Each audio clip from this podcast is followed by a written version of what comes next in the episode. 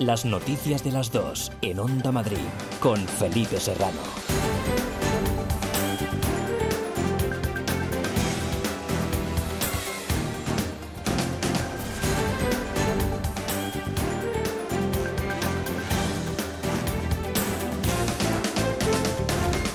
Buenas tardes, un saludo. ¿Qué tal? La Comunidad de Madrid cambia el calendario de oposiciones a maestro. Se retrasan al 2022 las de primaria debido a que Educación quiere acompasarlas con el resto de comunidades que han optado por aplazar sus ofertas públicas de empleo. Ha optado por retrasarlas el Gobierno regional porque en caso de celebrarse el año que viene se produciría un efecto llamada que acabaría perjudicando a los docentes interinos de la región. Las que se mantienen para el año que viene son las oposiciones a secundaria con 2.900 plazas que hubo que posponer por la crisis del coronavirus. Así lo ha adelantado esta mañana el consejero de Educación, Enrique Osorio, en declaraciones a Onda Madrid. En Madrid habría un enorme efecto llamada de que muchos profesores interinos de otras regiones acudirían a estas oposiciones y eso generaría pues que al final tuvieran menos oportunidades los profesores interinos de la educación madrileña. Y por eso hemos pensado que aunque nosotros queríamos hacerlo de la otra manera,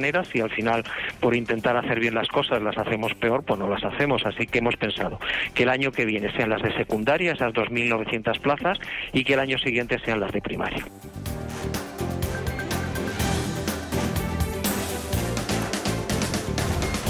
El mapa de los rebrotes por el COVID nos sitúa de nuevo ante el temor de una segunda oleada tras el rápido aumento de casos que se han duplicado en una semana, con especial atención en Aragón y también en Cataluña, donde se han ampliado las restricciones a tres poblaciones más en el área metropolitana de Barcelona, sin olvidar lugares como Gandía, donde en plena temporada turística el gobierno valenciano ha ordenado el cierre de bares y discotecas hasta el día 1 de agosto, o en Murcia, donde se ha cerrado el ocio nocturno, además de limitar a 15 personas las reuniones para frenar la propagación del virus. En Madrid, la comunidad asegura que los cuatro rebrotes detectados están controlados, aunque sería de mucha ayuda, asegura el gobierno regional, que el Ejecutivo Central exigiera medidas más contundentes para evitar un segundo rebrote. El vicepresidente Ignacio Aguado ha negado además que Madrid esté falseando los datos de contagios mientras el alcalde Almeida ha reclamado test serológicos aleatorios a los turistas que lleguen a Barajas. No sé quién dice que estemos falseando los datos, pero si hay alguien que lo dice, pues tendrá que demostrarlo. Hacemos de media 14.000 PCRs al día, 17.000 test de anticuerpos al día en la Comunidad de Madrid. Podemos llegar incluso a los 30.000 si fuera necesario. Por tanto, no entiendo quién está sembrando ese tipo de insidias, pero desde luego lo hace sin ningún tipo de fundamento. Somos conscientes de que en Barajas no podemos hacer test PCR a todo el mundo que venga, pero también somos conscientes de que se puede exigir que de determinados lugares vengan con el test PCR hecho, en determinados sitios que sean focos especiales de riesgo. Y por otra parte, que en el aeropuerto de Barajas, de manera aleatoria, se puedan hacer test serológicos a los viajeros que vengan a la ciudad de Madrid, de tal forma que lancemos al mundo un mensaje que Madrid es una ciudad segura. Si el mundo no cree que Madrid es una ciudad segura, no vamos a recuperar el turismo para que vuelva a la ciudad de Madrid.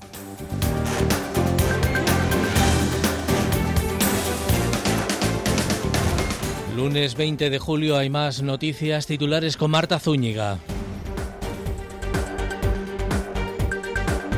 Segunda semana de huelga de los médicos internos residentes. Los MIR protestan contra lo que consideran explotación y utilización de mano de obra barata en los hospitales. Se recuerdan en la Puerta del Sol que lo han dado todo durante la pandemia. Una sentencia reconoce, por otro lado, el derecho de los residentes a cobrar dos pagas extras. Confirmada la absolución del PP por la destrucción de los ordenadores de Bárcenas. La Audiencia Provincial de Madrid ha confirmado también la absolución de tres de los trabajadores de la acusación de destruir los ordenadores de su ex tesorero con una intención, eliminar la información para entorpecer la investigación que se seguía en la Audiencia Nacional por la Caja B. El alcalde de Madrid no permitirá que los comerciantes del rastro ocupen su espacio habitual. Martínez Almeida afirma que continúa abierto a dialogar con los vendedores del tradicional mercado, pero les avisa de que no pueden ocupar el espacio habitual de sus puestos porque el virus, recuerda, sigue presente. Los Reyes llegan a Tarragona sin representación alguna de la Generalitat. La visita de los eh, monarcas forma parte de la gira autonómica tras levantarse el estado de alarma. Los actos que tenían previstos esta tarde en Barcelona han quedado pospuestos. Los Mossos de Escuadra han detenido a un manifestante en las protestas contra el rey en Poblet de Llobregat. Y en los deportes, punto final a la liga más larga de la historia. El Real Madrid campeón, el Atleti a la Champions, el Getafe se queda sin clasificación europea en la última jornada y el Leganés desciende a segunda división después de cuatro temporadas.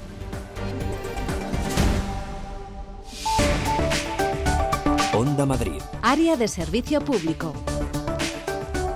¿Qué tal el tráfico en las calles y vías de la capital? Centro de pantallas del Ayuntamiento de Madrid. Margarita Pérez, buenas tardes. Hola, buenas tardes. Destacamos eh, dentro de los eh, trabajos que se realizan de mantenimiento y de asfaltado Hoy trabajos precisamente de pavimentación en la zona norte de la ciudad, en la avenida del Ventisquero de la Condesa. En esa zona hay cortes de carriles, estrechamientos importantes y aunque no hay mucho tráfico en general, pero bueno, se pueden evitarla mucho mejor. En el resto de las zonas del interior, aunque se intensifica algo más la circulación en algunos puntos, pero no lo suficiente para que se produzcan retenciones.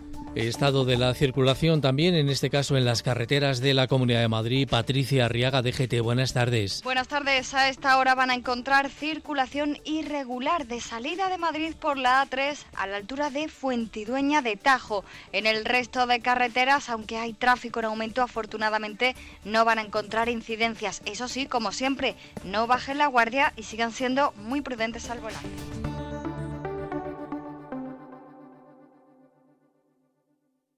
El tiempo. Arranca la semana y se mantiene activado tanto hoy lunes como mañana martes el aviso amarillo por fuerte calor en toda la Comunidad de Madrid. Ainhoa González, buenas tardes. ¿Qué tal? Buenas tardes. Arranque de semana con mucho calor en la comunidad. Temperaturas que hacen que el aviso esté activado en todo el territorio hasta las 7 de la tarde por unas máximas que llegarán a superar los 35 grados. Podríamos ver de nuevo valores de 37 y 38 en puntos del interior, el este y el sur de la comunidad, igual que ya ocurriera ayer domingo. Y mucha estabilidad el sol va a ser el protagonista, tendremos algo de nubosidad de evolución en el entorno de la sierra.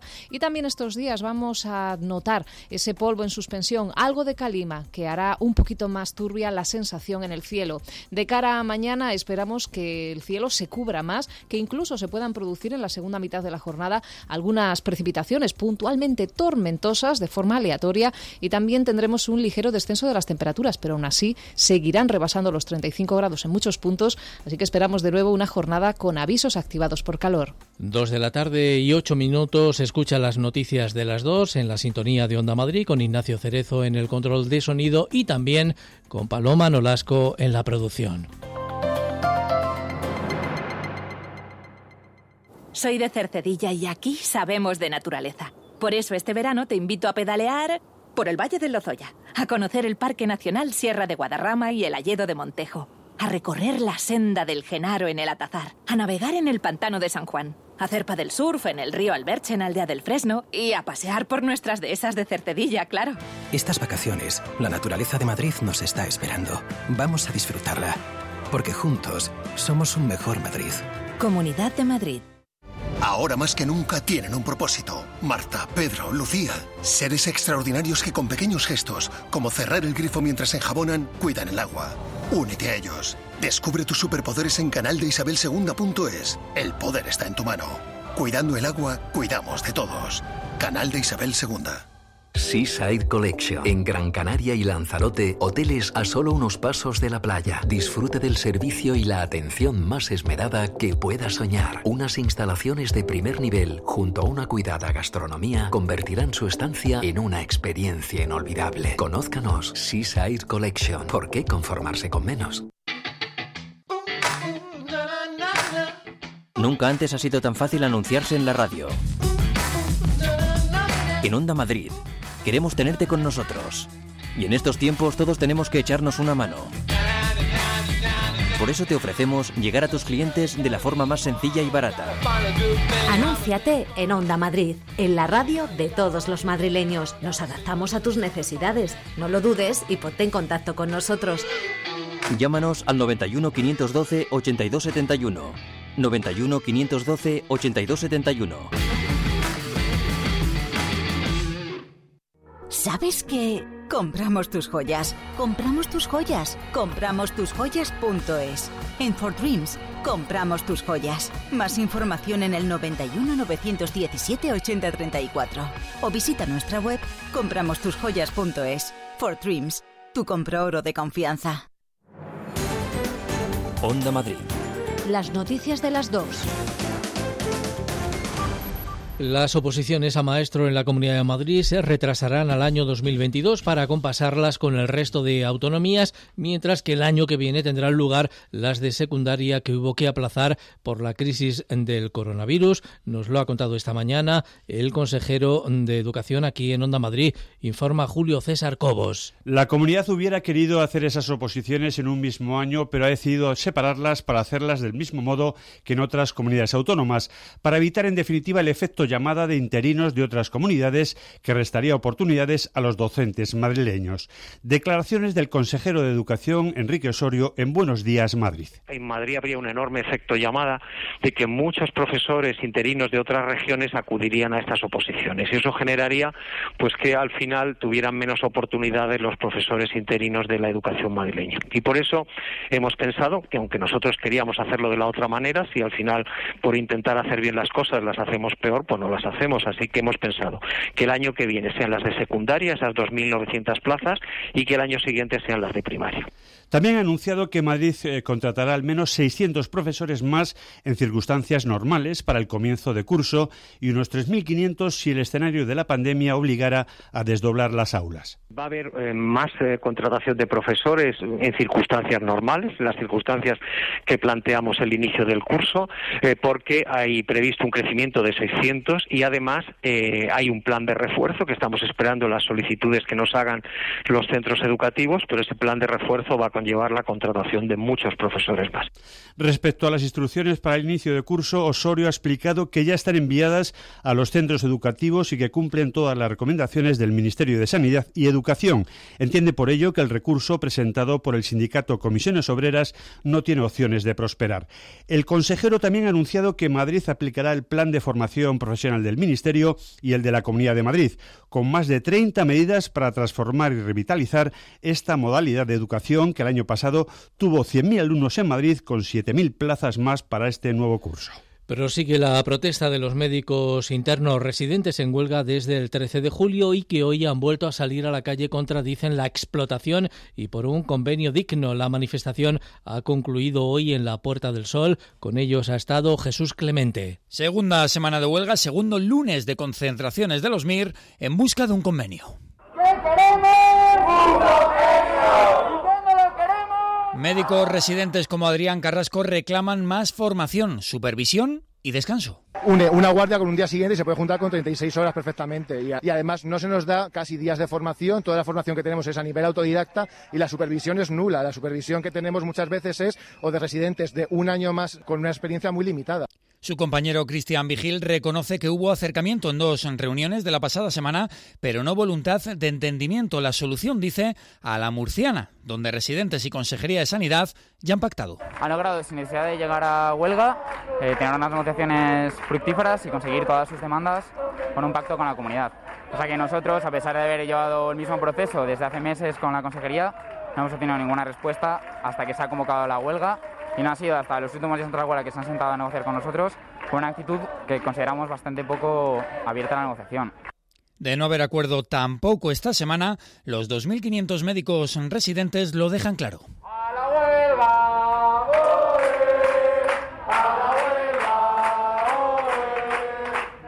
Entre tanto, el Tribunal Superior de Justicia de Madrid ha reconocido el derecho a cobrar las dos pagas extras completas a los MIR en la Comunidad de Madrid. Así consta en una sentencia en la que la Sala de lo Social estima una demanda de comisiones obreras relativa a una trabajadora del Hospital de la Princesa con esa categoría. Jesús Jordán, responsable de Sanidad del sindicato. Hasta hoy, la Consejería de Sanidad de la Comunidad de Madrid negaba este derecho al colectivo de médicos residentes. Y hay que recordar que es una de las reivindicaciones del colectivo en la huelga indefinida que mantienen desde hace una semana en la región. La misma orden del TSJ de Madrid prevé la interposición de recurso de casación para unificación de doctrina, lo que abre la puerta a todos y todas los médicos residentes de ser más a requerir el abono completo de estas dos pagas extras. Sobre la extensión del coronavirus en Madrid, la comunidad considera que los cuatro brotes de COVID están bajo control y la situación es de normalidad. Aún así, el vicepresidente Ignacio Aguado reclama al gobierno central medidas más duras, más contundentes para evitar entre todos un segundo rebrote. Ángel García. Sí, la Comunidad de Madrid insiste al Gobierno central. Para evitar una segunda oleada de COVID hay que pedir que los viajeros que entren por barajas traigan una PCR hecha. Ignacio Aguado es el vicepresidente madrileño. Las personas que nos visiten, las personas que lleguen a España a través de Barajas y del resto de aeropuertos, vengan con una PCR hecha. El problema de que Barajas sigue siendo un coladero a día de hoy para el COVID no solamente afecta a la Comunidad de Madrid, afecta al conjunto de España. Por eso es el Estado español el que tiene que tomar medidas y exigir este tipo de test en origen. En todo caso, Aguado asegura que los madrileños están especialmente concienciados para cumplir las normas de prevención, incluido el uso de la mascarilla, que es obligatorio en lugares cerrados y donde no haya distancia de seguridad. Además, la comunidad dice que está haciendo un esfuerzo especial a la hora de realizar test. Por eso, el vicepresidente califica de insidia que se dude de los datos de Madrid. No sé quién dice que estemos falseando los datos, pero si hay alguien que lo dice, pues tendrá que demostrarlo. Hacemos de media 14.000 PCRs al día, 17.000 test de anticuerpos al día en la Comunidad de Madrid. Podemos llegar incluso a los 30.000 si fuera necesario. Por lo tanto, no entiendo quién está sembrando ese tipo de insidias, pero desde luego lo hace sin ningún tipo de fundamento en Madrid hay cuatro rebrotes en entornos familiares y todos, según la comunidad, están controlados. Más Madrid también reclama que la mascarilla sea obligatoria. Es la petición que ha lanzado el gobierno regional, además de reclamar un esfuerzo en el rastreo de los contagios. También podemos contarles, en el caso del Ayuntamiento de Madrid, que desde el Ayuntamiento de la capital, la vicealcaldesa Begoña Villacís también se ha mostrado partidaria de que la mascarilla sea obligatoria en Madrid. Esto ha dicho Begoña Villacís. Yo creo que iremos a ese modelo. Yo creo que, que es el modelo más seguro. A día de hoy eh, todos tenemos una mascarilla prácticamente, ya no es un problema. Las mascarillas eh, en un primer momento era muy complicado acceder a una de ellas, pero ya prácticamente todos tenemos una mascarilla, así que ¿por qué no hacerlo obligatorio? Una mascarilla obligatoria que, como decimos, también ha reclamado hoy el grupo de Más Madrid, informa José Frutos. Sí, las primeras palabras de Mónica García como líder regional de Más Madrid han sido para cuestionar profundamente la actuación del gobierno de Ayuso en este punto de la pandemia. La diputada de la Asamblea entiende que la situación actual debe suponer el uso obligatorio de mascarilla y además puede requerir medidas de confinamiento que no adopta la comunidad que somos una de las comunidades que menos datos tenemos sobre lo que está pasando y no nos acabamos de creer que eh, teniendo entre 50 y 100 casos diarios en la Comunidad de Madrid no se haya detectado ningún brote ni ningún sitio donde, bueno, pues donde realmente eh, tengamos que poner ahora mismo pues medidas más estrictas o medidas más de confinamiento, ¿no? Ha mostrado su preocupación también por la falta de rastreadores. Rueda de prensa junto a Rita Maestre, que lidera Más Madrid en la ciudad tras el reciente proceso en la formación. La concejala entiende imprescindible la labor de oposición de Más Madrid en un, en un momento en el que, según dice, el Ejecutivo Municipal tiene prioridades ajenos, ajenas a asuntos tan importantes como el de la emergencia alimentaria. Un modelo de ciudad, y ahí se juntan Almeida y Ayuso, modelo de ciudad y de comunidad, donde al parecer no hay dinero para las asociaciones de mujeres, no hay dinero para luchar contra la violencia machista, no hay subvenciones para el tejido vecinal, pero sí hay subvenciones para este problema prioritario y fundamental en la ciudad y en la Comunidad de Madrid en un momento de pandemia sanitaria y de crisis social y económica que se llama Y dice que no van a parar hasta conseguir convertirse en la alternativa a los actuales gobiernos, tanto municipal como autonómico. Información todavía del Parlamento Regional. La mesa de la Asamblea ha abordado hoy las propuestas de comparecientes en la Comisión de Residencias de esa Asamblea formuladas, Pepe, por los distintos grupos políticos. Sí, según acabamos de saber en fuentes de la propia mesa de la Asamblea, está calificado la mayoría de las peticiones de comparecencias en la Comisión de Residencias formuladas por los grupos. Eso implica que, en principio, van a pasar por allí la presidenta regional Isabel Díaz Ayuso, el vicepresidente Ignacio Aguado, el consejero de Sanidad Enrique Ruiz Escudero y el de Políticas Sociales Alberto Reyero, entre otros. También han sido calificadas las propuestas de comparecencia relativas al Gobierno de la Nación, solicitadas mayoritariamente por el Partido Popular, es decir, el propio presidente Pedro Sánchez, el vicepresidente Pablo Iglesias, el ministro de Sanidad Salvador Illa y también Fernando Simón. Nos lo acaban de indicar, como decimos, fuentes del órgano de la Asamblea tras finalizar hace unos minutos la reunión. Por cuestiones técnicas no se han aceptado algunas propuestas, pero como las peticiones más sensibles, es decir, las del Gobierno regional, las formularon varios grupos, al final eh, comparecen en principio todos los cargos que se pedían. De todas formas, esta decisión está pendiente de ratificación por la propia mesa de la Comisión de Investigación de Residencias. Las noticias de las dos. Felipe Serrano.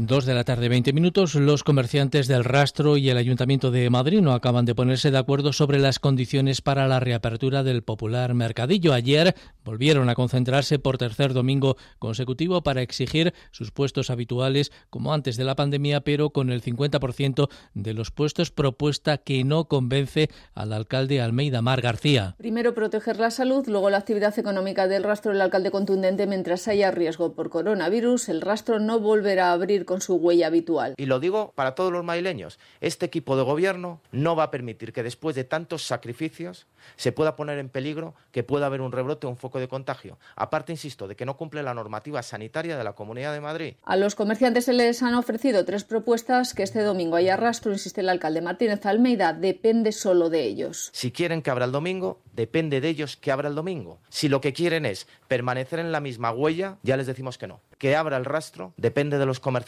Que lleguemos a una solución razonable depende de los comerciantes. Que lleguemos a poder que el rastro vuelva a ser lo mismo que fue, que es el propósito de este equipo de gobierno, depende de los comerciantes. Y Madrid confirmado se queda sin fiestas en agosto. ¿Qué más nos gustaría a nosotros que hubiera fiestas de centro? ¿Qué más nos gustaría a nosotros que hubiera las fiestas de San, de San Cayetano? ¿Qué más nos gustaría a nosotros que hubiera fiestas de La Paloma? No las va a haber, no las va a haber. Esto también es un ejemplo y un referente para los comerciantes del rastro. Es decir, si es que no va a haber fiestas de San Cayetano, no va a haber fiestas de La Paloma. ¿Por qué? Porque no nos lo podemos permitir, porque no podemos dar un solo paso atrás. Sin fiestas de San Cayetano, San Lorenzo y La Paloma para evitar rebrotes por coronavirus, el Distrito Centro sin sus fiestas de agosto, pero con un nuevo edificio dotacional en el barrio de las Letras en 22 meses, piscina escuela infantil, centro día, cantón de limpieza y plaza pública para el barrio. El tráfico en los laterales del puente de Joaquín Costa entre esta vía y la Avenida América está cerrado a partir de hoy para comenzar el derribo de esa infraestructura, unas obras que tardarán cuatro meses y que comienzan por la zona de Príncipe de Vergara, que se espera quede despejada para el mes de septiembre. Además de las molestias para los conductores, el ayuntamiento va a estudiar todas las medidas para que el derribo no acabe afectando a los comerciantes de la zona. Nosotros estamos, desde luego, dispuestos a estudiar todas aquellas medidas que permitan no agravar la situación que van a vivir los comerciantes y los vecinos como consecuencia de estas obras de desmontaje desde Scalestric. Como digo, confiamos en que cuando desaparezca Scalestric va a mejorar considerablemente la zona. Durante este proceso y de posterior urbanización, lo que vamos a intentar es que las molestias sean lo menos posibles. Les contamos ahora que un juzgado de la capital ha acordado la apertura de juicio oral contra los exconcejales de Manuela Carmena, Carlos Sánchez Mato y Celia Mayer en el caso Open de tenis. También contra la exconsejera delegada de Madrid Destino, Ana Varela, acusado los tres de malversación y prevaricación, informa Pilar Rivera. En el auto, la jueza acuerda la apertura de juicio oral contra los tres investigados al considerar que no procede el sobreseimiento y atiende así a la petición de la acusación particular contra el criterio de la Fiscalía. Proceso, la acusación solicitó para cada uno de los investigados cinco años de prisión y 24 años de inhabilitación especial para empleo o cargo público y para el ejercicio del sufragio de derecho pasivo por los delitos de malversación y prevaricación. Sobre este asunto se ha manifestado la portavoz del Grupo Municipal de Más Madrid, Rita Maestre, en defensa de los exconcejales de Carmena. Más allá del proceso judicial, entiendo y creo que Celia y que Carlos actuaron, intentaron actuar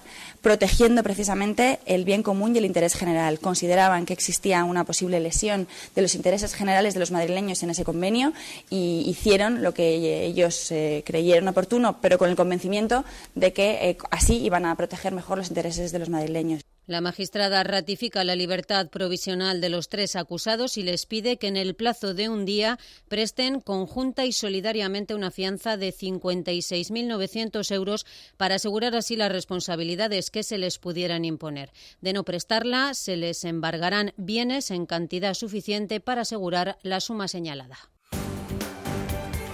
Las noticias de las dos, en Onda Madrid, con Felipe Serrano.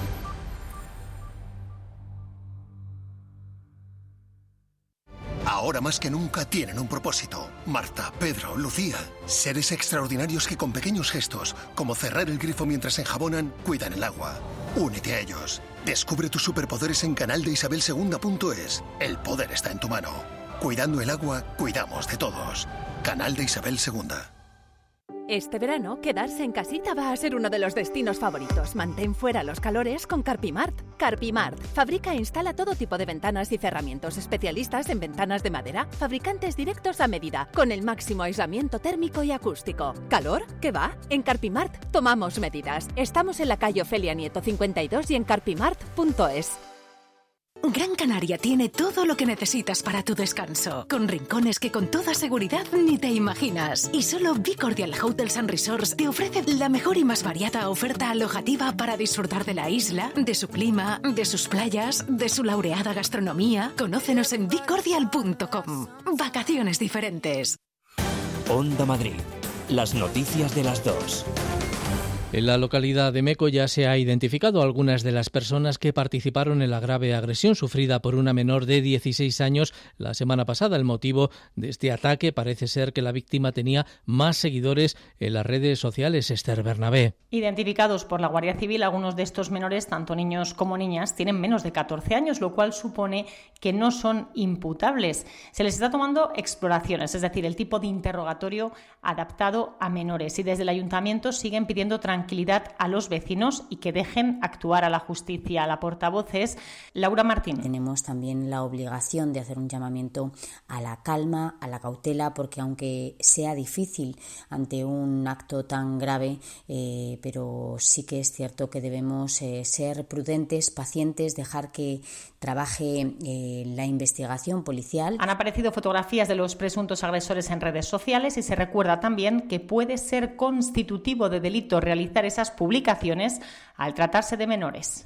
Noticia también en Parla, donde el alcalde Ramón Jurado ha advertido de que saldrá a la calle si es necesario para defender los intereses del municipio y de sus vecinos si no se hace caso a sus reclamaciones sanitarias, educativas y también de transporte. Cristina Espina. Jurado recuerda que no es la primera vez que los parleños se echarían a la calle para reclamar algo que entienden es de derecho. Ya lo hicieron para defender la llegada del agua o del hospital a esta localidad y es que el regidor ha vuelto a exigir al gobierno de la Comunidad de Madrid la construcción de un nuevo centro de salud en el barrio de Parla Este, denunciando que en vez de cubrir esta necesidad de los vecinos, el Ejecutivo hará más complicada la situación sanitaria ya que pretenden cerrar alguno de los cuatro centros que actualmente están abiertos por las tardes alegando falta de personal. Así es que, ante todo ello, advierte. Que no le quepa duda a la presidenta de la Comunidad de Madrid, la señora Ayuso, que este municipio, con su alcalde a la cabeza, le vamos a recordar a diario, si es necesario, cuáles son las carencias en materia de sanidad, en materia de educación o en materia de transporte. A las reivindicaciones se suman además las críticas por la masificación de los ocho institutos que hay en la ciudad y que en algún caso, según afirma, han obligado a habilitar aseos como aulas para dar clases. De igual modo, ha aprovechado también para recordar que es la única ciudad de más de 100.000 habitantes con una única e insuficiente estación de cercanías. Alcobendas pone en marcha una plataforma de venta online para el comercio y la hostelería local para que las empresas puedan darse a conocer y tratar de remontar las pérdidas por la crisis del coronavirus informa Patricia Cristóbal. El Ayuntamiento de Alcobendas ha creado una plataforma virtual para que los comercios y hosteleros locales y minoristas puedan darse a conocer, vender directamente sus productos de forma virtual y ofrecer descuentos y promociones especiales. Con todo ello, el consistorio tiende una mano al comercio de proximidad para que pueda atraer a potenciales clientes y mantener a los tradicionales. Quieren, en resumen, que las tiendas de barrio se reactiven tras las pérdidas que han registrado durante el estado de alarma que les obligó en muchos casos a tener que cerrar. Roberto Fraile es el concejal de comercio local. El comercio pasa por unos momentos difíciles. Ahora más que nunca necesita digitalizarse y adaptarse a las nuevas tecnologías para capear la situación provocada por la crisis sanitaria. La plataforma será gratis para los usuarios, mientras que por su parte los hosteleros podrán probarla sin coste hasta que finalice este 2020. Después deberán abonar 60 euros al año de gestión, aunque todos los beneficios serán para los empresarios. De esta forma, el ayuntamiento asegura que se apoya al sector comercial que considera clave en el sector empresarial de la ciudad.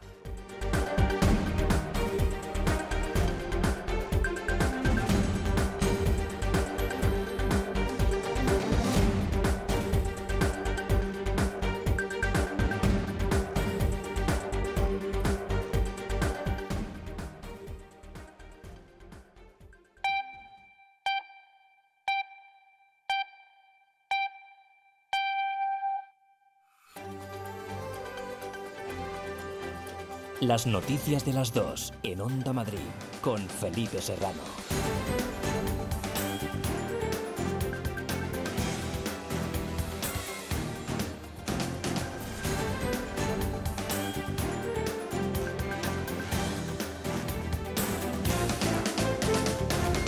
Muy buenas tardes, un saludo de nuevo. El mapa de los rebrotes por el COVID nos sitúa de nuevo ante el temor de una segunda oleada tras el rápido aumento de casos que se han duplicado en una semana, con especial atención en Aragón y también en Cataluña, donde se han ampliado las restricciones a tres poblaciones más en el área metropolitana de Barcelona, sin olvidar lugares como Gandía, donde en plena temporada turística el gobierno valenciano ha ordenado el cierre de bares y discotecas hasta el 1 de agosto o en Murcia, donde se ha cerrado el ocio nocturno, además de limitar a 15 personas las reuniones para frenar la propagación del virus. En Madrid, la comunidad asegura que los cuatro rebrotes detectados están controlados, aunque sería de mucha ayuda, asegura el gobierno regional, que el Ejecutivo Central exigiera medidas más contundentes para evitar un segundo rebrote. El vicepresidente Ignacio Aguado ha negado además que Madrid esté falseando los datos de contagios,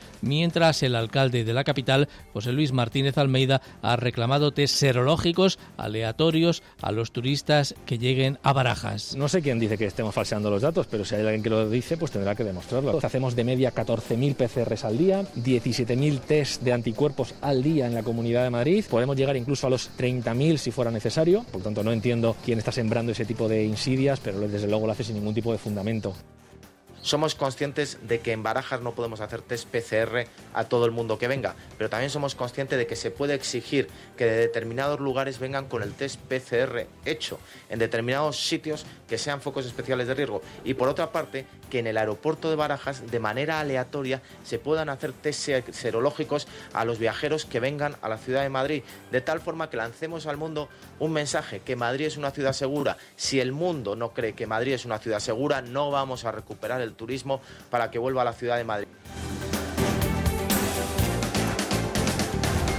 La Comunidad de Madrid cambia el calendario de oposiciones a maestros. Se retrasan al 2022 las de primaria debido a que Educación quiere acompasarlas con el resto de comunidades que han optado por aplazar sus ofertas públicas de empleo. Ha optado por retrasarlas el Gobierno regional porque en caso de celebrarse el año que viene se produciría un efecto llamada que acabaría perjudicando a los docentes interinos de la región. Las que se mantienen para el año que viene son las oposiciones a secundaria con dos 2.900 plazas que hubo que posponer por la crisis del coronavirus. Así lo ha adelantado esta mañana el consejero de Educación, Enrique Osorio, aquí en declaraciones a Onda Madrid. En Madrid habría un enorme efecto llamada de que muchos profesores interinos de otras regiones acudirían a estas oposiciones y eso generaría pues que al final tuvieran menos oportunidades los profesores interinos de la educación madrileña. Y por eso hemos pensado que aunque nosotros queríamos hacerlo de la otra manera, si al final por intentar hacer bien las cosas las hacemos peor, pues no las hacemos. Así que hemos pensado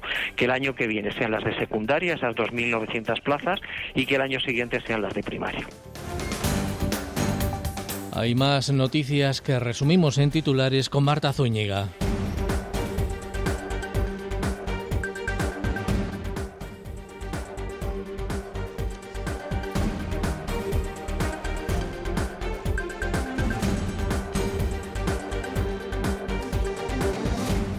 La presidenta de la Comisión Europea ve avances en buena dirección y confía en las posibilidades de un acuerdo entre líderes. Ursula von der Leyen es optimista ante la posibilidad de que los eh, jefes de Estado y de Gobierno superen en esta cuarta eh, jornada de negociación sus diferencias sobre el Fondo de Recuperación Post-COVID y puedan lograr un acuerdo. Segunda semana de huelga de los médicos internos residentes. Concentraciones en los hospitales frente a la Consejería de Sanidad y el Gobierno regional protestan por lo que consideran explotación y utilización como mano de obra barata.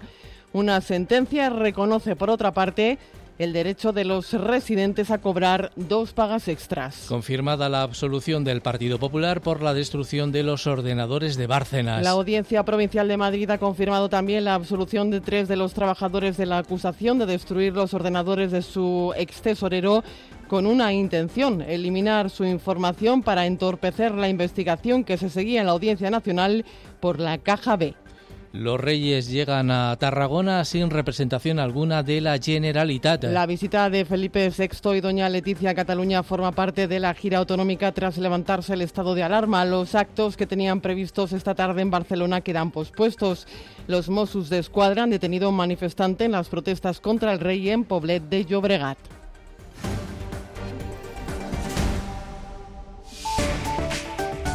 Onda Madrid. Área de servicio público.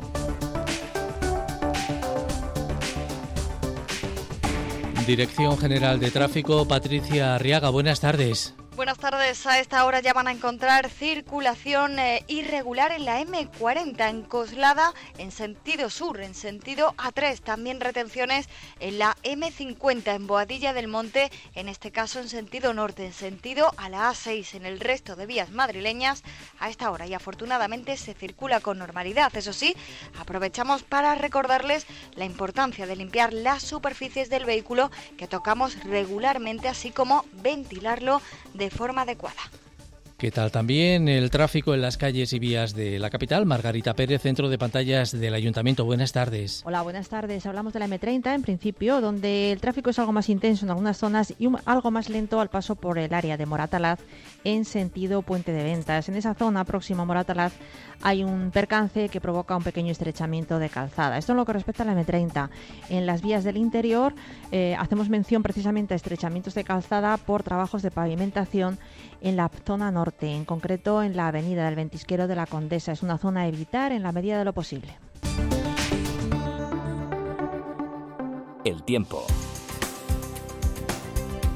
Con calor en aumento, Ainhoa González, buenas tardes. ¿Qué tal? Buenas tardes. Arranque de semana con mucho calor en la comunidad. Temperaturas que hacen que el aviso esté activado en todo el territorio hasta las 7 de la tarde por unas máximas que llegarán a superar los 35 grados. Podríamos ver de nuevo valores de 37 y 38 en puntos del interior, el este y el sur de la comunidad, igual que ya ocurriera ayer domingo. Y mucha estabilidad. El sol va a ser el protagonista. Tendremos algo de nubosidad de evolución en el entorno de la sierra y también estos días vamos a notar ese polvo en suspensión, algo de calima que hará un poquito más turbia la sensación en el cielo. De cara a mañana esperamos que el cielo se cubra más, que incluso se puedan producir en la segunda mitad de la jornada algunas precipitaciones puntualmente tormentosas de forma aleatoria y también tendremos un ligero descenso de las temperaturas, pero aún así seguirán rebasando los 35 grados en muchos puntos, así que esperamos de nuevo una jornada con avisos activados por calor.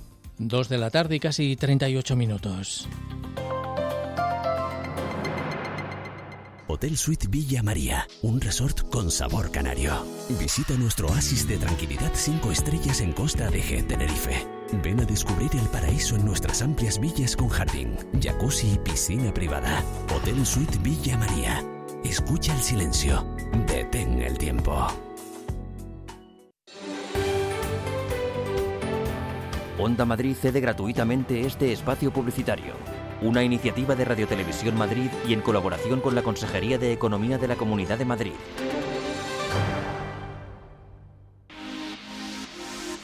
¿Quieres estar conectado a Internet en vacaciones? Wi-Fi Away te envía un Wi-Fi portátil sin instalación, sin contratos ni permanencia. Entra en wifiaway.es y consigue Internet fácil, rápido y portátil. wifiaway.es Cada año, nuevas víctimas de accidentes de tráfico necesitan apoyo para recuperar la normalidad en sus vidas. En Fundación Abata de Ayuda al Accidentado trabajamos para ayudarte a conseguirlo. Entra en nuestra web fundacionabata.org. fundacionabata.org. Estamos para ayudarte.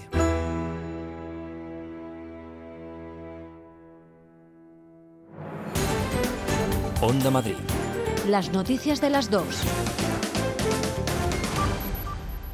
Preocupan los rebrotes que hay en todas las comunidades autónomas, excepto en Ceuta y Melilla. Hay dos centenares de brotes activos que afectan a cerca de 2.000 personas en todo el país. Cada vez hay más voces que piden aumentar las medidas de precaución. Murcia ha sido la última en, endurecer las restricciones al prohibir esta mañana el ocio nocturno, como ya hizo Gandía y el Ministerio de Defensa también ha decidido suprimir el desfile del día 12 de octubre. Elena Excepto en la Comunidad de Madrid y en Canarias, el uso de mascarilla es ya obligatorio en toda España siempre, aunque se cumpla la distancia de seguridad. En Castilla-La Mancha a partir de mañana y en Ceuta está previsto aprobarlo en los próximos días. Barcelona es ya la ciudad con más contagios de Cataluña, donde se ha limitado la actividad social, pero a la playa se puede ir sin mascarilla. La última comunidad en aprobar nuevas restricciones es Murcia, que acaba de prohibir el ocio nocturno como Gandía y ha limitado las reuniones a un máximo de 15 personas. Manuel Villegas es el consejero de Sanidad murciano. Debemos combatir la actitud inadmisible de algunas personas pocas, que nos ponen en peligro a todos. Hemos visto este fin de semana cierta laxitud por parte de algunas personas a la hora de mantener las medidas de seguridad y el lamentable ejemplo de algunos locales de ocio nocturno. Uno de los últimos rebrotes que hemos conocido precisamente ha tenido lugar tras una macrofiesta en Cantabria, aunque fue en una casa a la que llegaron a en la que llegaron a reunirse más de 60 jóvenes. En Aragón, las zonas que han vuelto a la fase 2 han notificado más de 500 casos este fin de semana. Muchos de los positivos tienen su origen en el extranjero, son casos importados y por eso siguen surgiendo voces que exigen controles sanitarios en los aeropuertos. En Telemadrid, Julián Ezquerra, secretario general del sindicato médico AMITS, ha sido rotundo al pedir que el gobierno actúe contra los rebrotes. Si estamos viendo que en este momento muchos focos son porque se producen hacinamientos en lugares cerrados como discotecas, salas de, bueno, de fiestas, pues habrá que tomar medidas y empezar a prohibir ese tipo de, de actividades, o que sean al aire libre, por lo menos. Es decir, eh, la Administración no puede mirar para otro lado solo y exclusivamente pensando en que la economía tiene que primar por encima de la sanidad. Se están tomando medidas a futuro. El Ministerio de Defensa ha decidido suprimir el desfile del 12 de octubre para evitar contagios y quiere sustituirlo por un acto menos multitudinario en el Palacio Real. El exministro de Sanidad, Bernat Soria, se ha mostrado en los micrófonos de Onda Madrid más optimista respecto a los rebrotes. No cree que la situación vaya a agravarse hasta el punto de tener que volver a confinarnos, pero ha pedido prudencia y más prevención. Ahora el sistema está más preparado. Yo echaría en falta más eh, rastreadores, más primaria, más enfermería, enfermería de primaria, porque son los que primero detectan y, posiblemente no vamos a ver eh, pero digo posiblemente, eh, o a lo mejor es que soy optimista, no vamos a ver algo parecido a lo que ocurrió, pero sí que vamos a ver los rebrotes estos que estamos viendo cuando la gente se despista. El último informe de la situación de COVID en España del Instituto de Salud Carlos III señala que no se está consiguiendo detectar a más de tres contactos de cada persona contagiada para hacer un seguimiento de la enfermedad, aunque las diferencias entre comunidades son enormes. Mientras Canarias es capaz de localizar hasta 27 contactos, algo muy importante para controlar la expansión del virus, otras, como Cataluña, solo logran identificar a dos.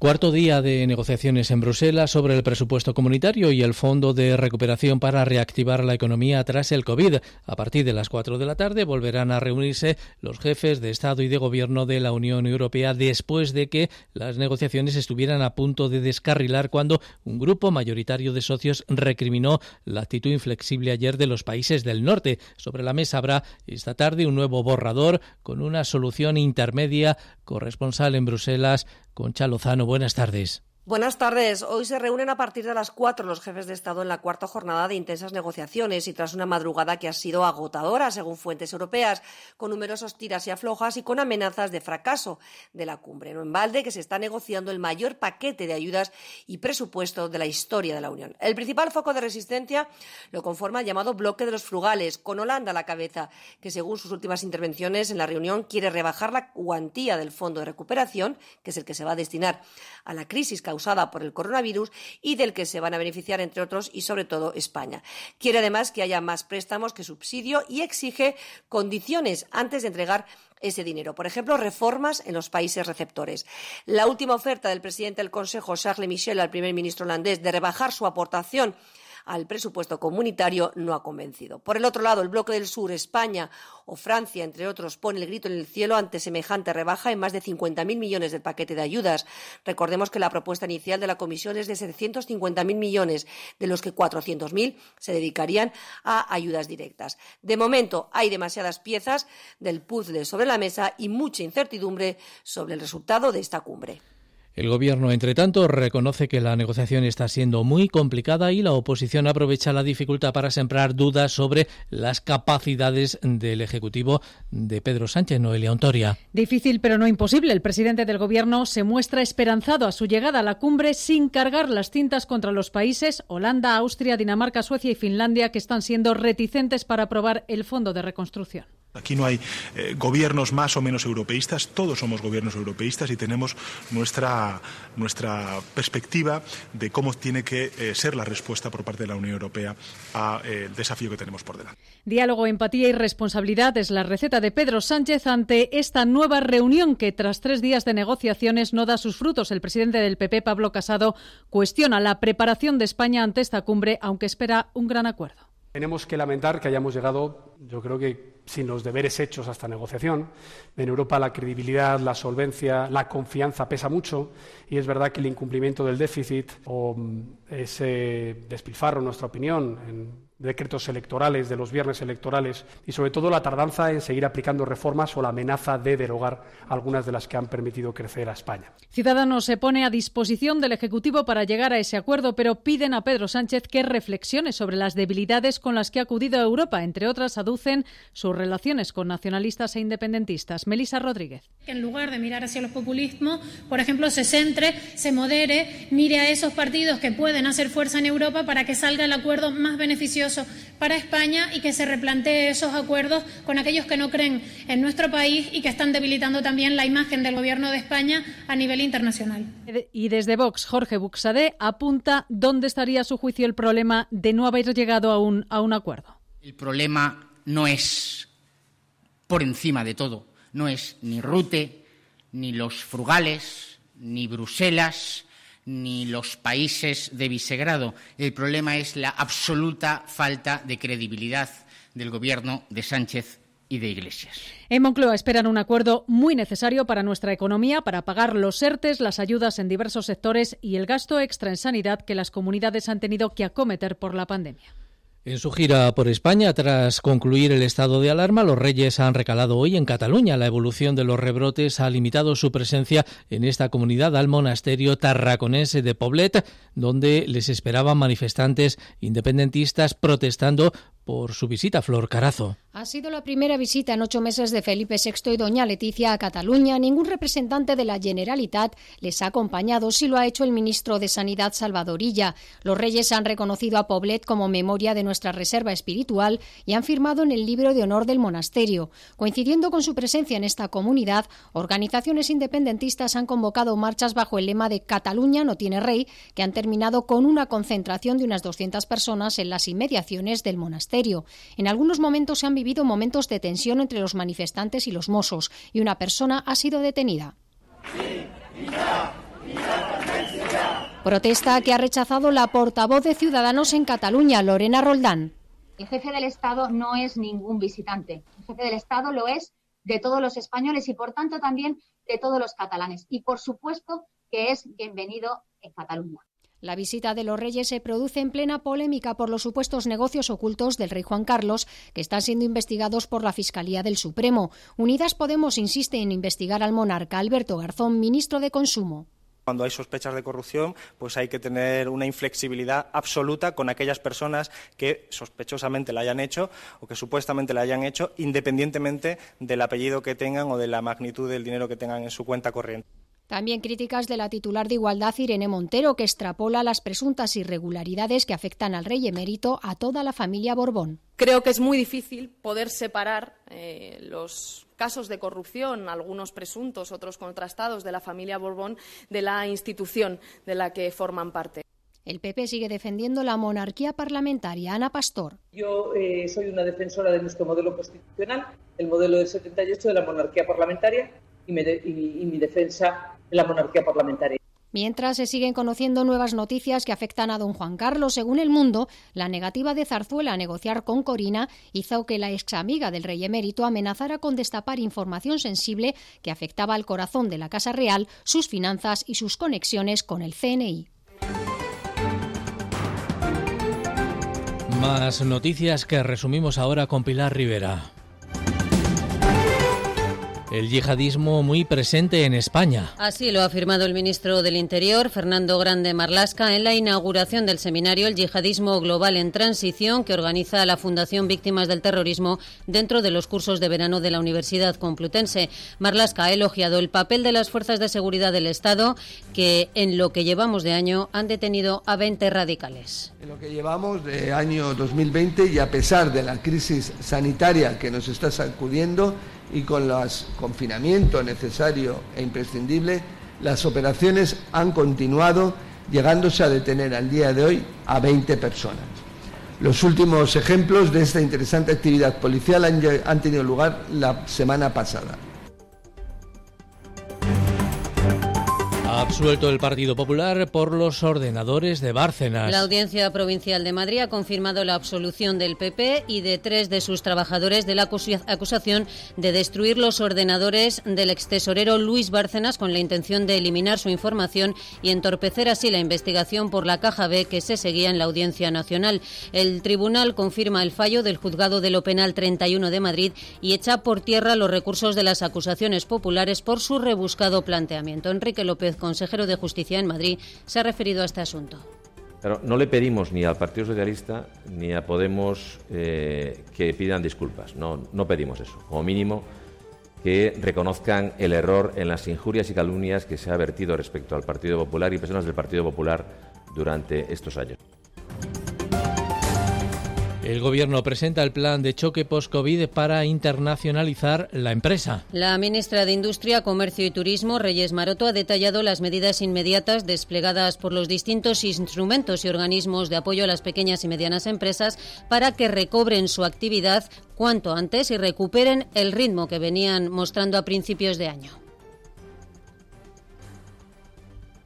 La reactivación del comercio internacional y la inversión directa son factores dinamizadores de la recuperación de nuestra economía, tal y como ocurrió tras la recesión del año 2008. Desde el Gobierno seguimos apoyando el enfoque multilateral. Creo sinceramente que será más necesario que nunca un nuevo impulso al mismo y la retirada de las medidas proteccionistas de los últimos tiempos.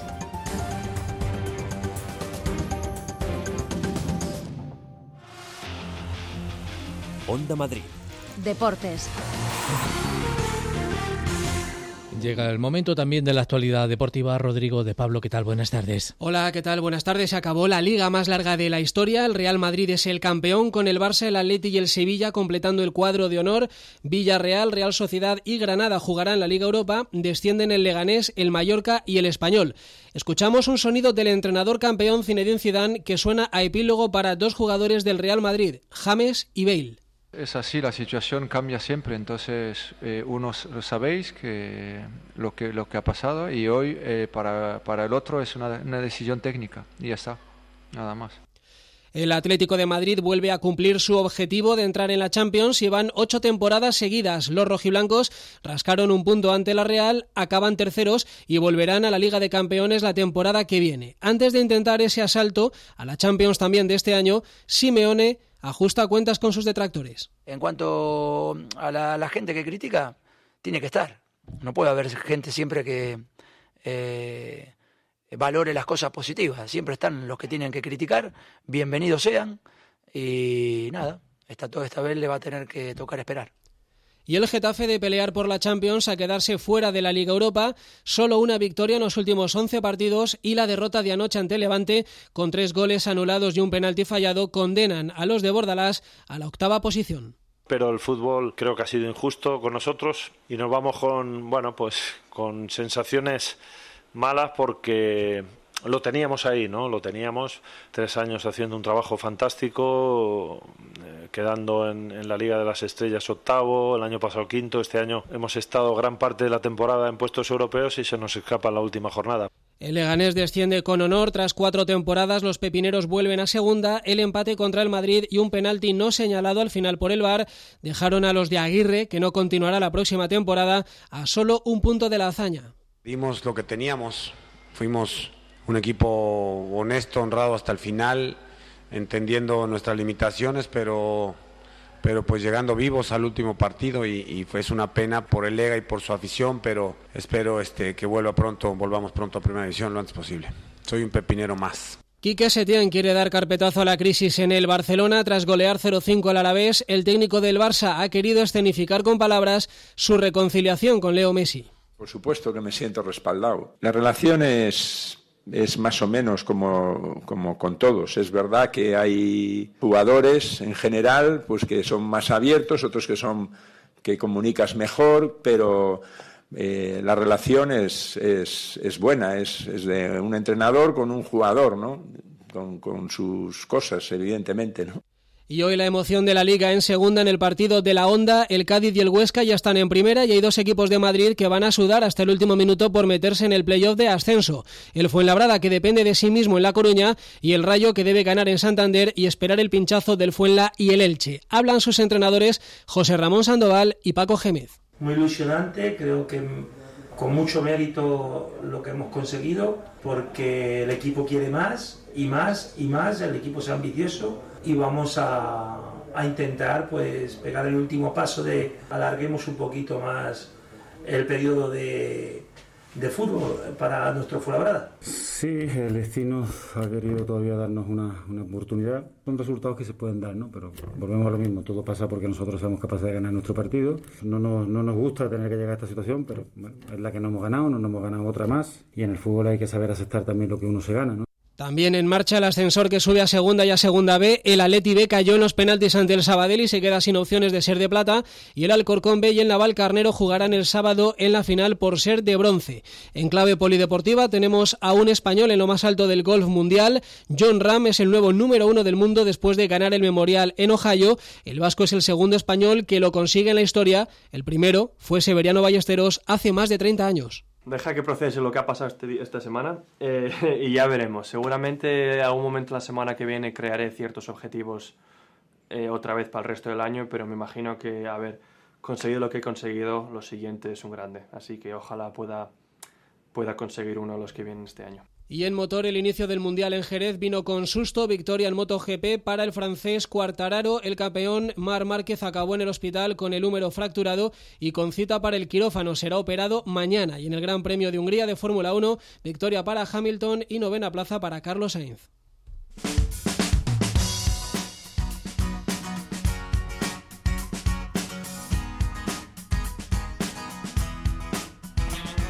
Y esta es también nuestra agenda de cultura con Paloma Nolasco.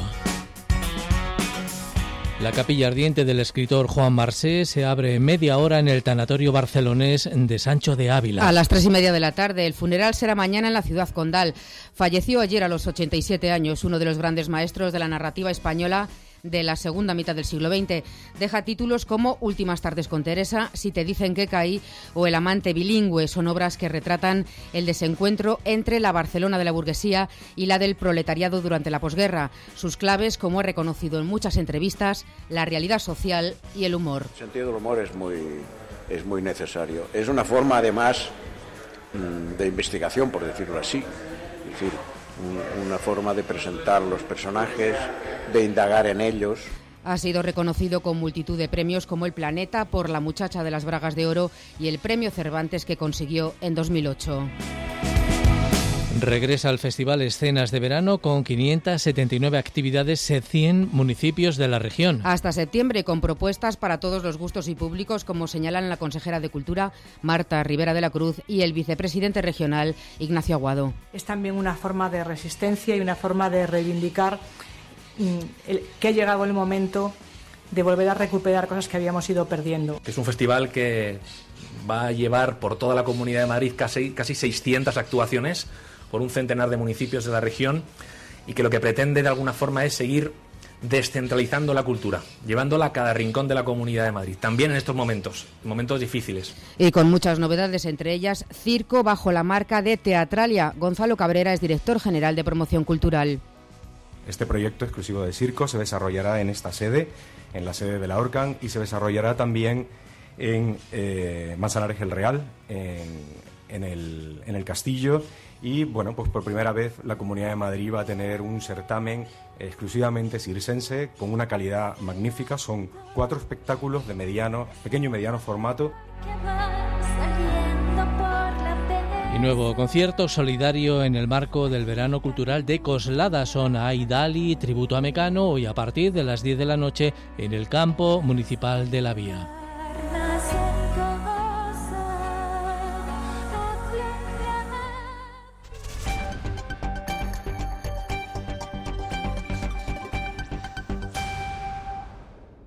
Son las 3 de la tarde.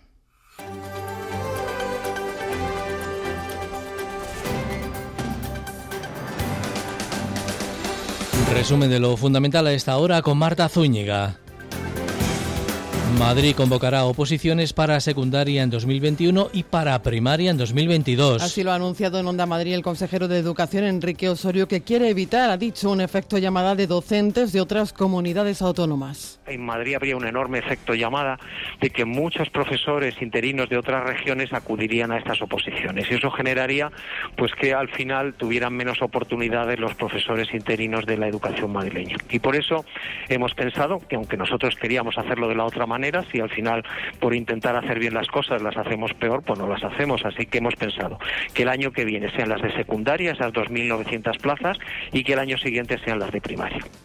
La mesa de la Asamblea de Madrid admite las peticiones de comparecencia en la Comisión de Residencias del presidente Pedro Sánchez y la presidenta regional Isabel Díaz Ayuso, entre otros cargos nacionales y regionales. También pasarán por la Cámara el vicepresidente Ignacio Aguado, el consejero de Sanidad Enrique Ruiz Escudero y el de Políticas Sociales Alberto Reyero.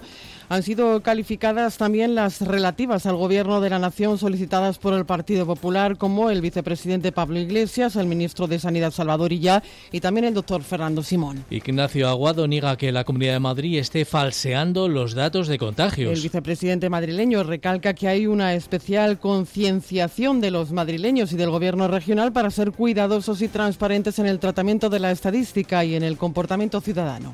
No sé quién dice que estemos falseando los datos, pero si hay alguien que lo dice, pues tendrá que demostrarlo. Hacemos de media 14.000 PCRs al día, 17.000 test de anticuerpos al día en la Comunidad de Madrid. Podemos llegar incluso a los 30.000 si fuera necesario. Por tanto, no entiendo quién está sembrando ese tipo de insidias, pero desde luego lo hace sin ningún tipo de fundamento.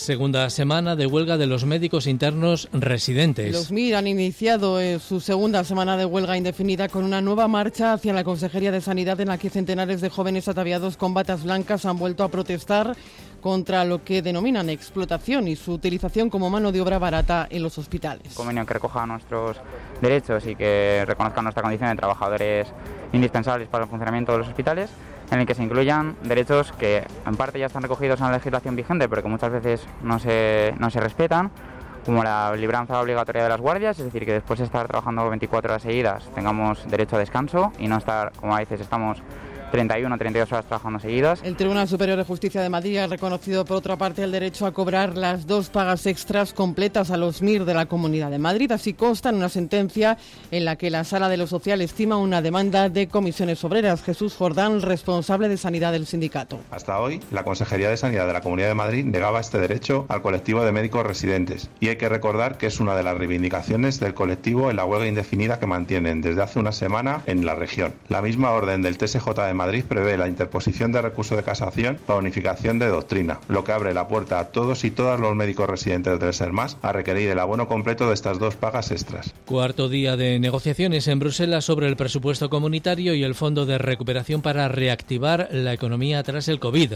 A partir de las 4 de esta tarde volverán a reunirse los jefes de Estado y de Gobierno de la Unión Europea. Sobre la mesa habrá un nuevo borrador con una solución intermedia. El Gobierno español reconoce que la negociación está siendo complicada. El presidente del Partido Popular espera que haya acuerdo. Escuchan a Pedro Sánchez y a Pablo Casado. Tenemos que lamentar que hayamos llegado, yo creo que sin los deberes hechos a esta negociación. En Europa la credibilidad, la solvencia, la confianza pesa mucho y es verdad que el incumplimiento del déficit o mm, ese despilfarro, en nuestra opinión, en decretos electorales, de los viernes electorales y sobre todo la tardanza en seguir aplicando reformas o la amenaza de derogar algunas de las que han permitido crecer a España. Aquí no hay eh, gobiernos más o menos europeístas, todos somos gobiernos europeístas y tenemos nuestra, nuestra perspectiva de cómo tiene que eh, ser la respuesta por parte de la Unión Europea al eh, desafío que tenemos por delante. Nada más por el momento. Hasta aquí las noticias de las dos en la sintonía de Onda Madrid. Les esperamos mañana. Un saludo y muy buenas tardes.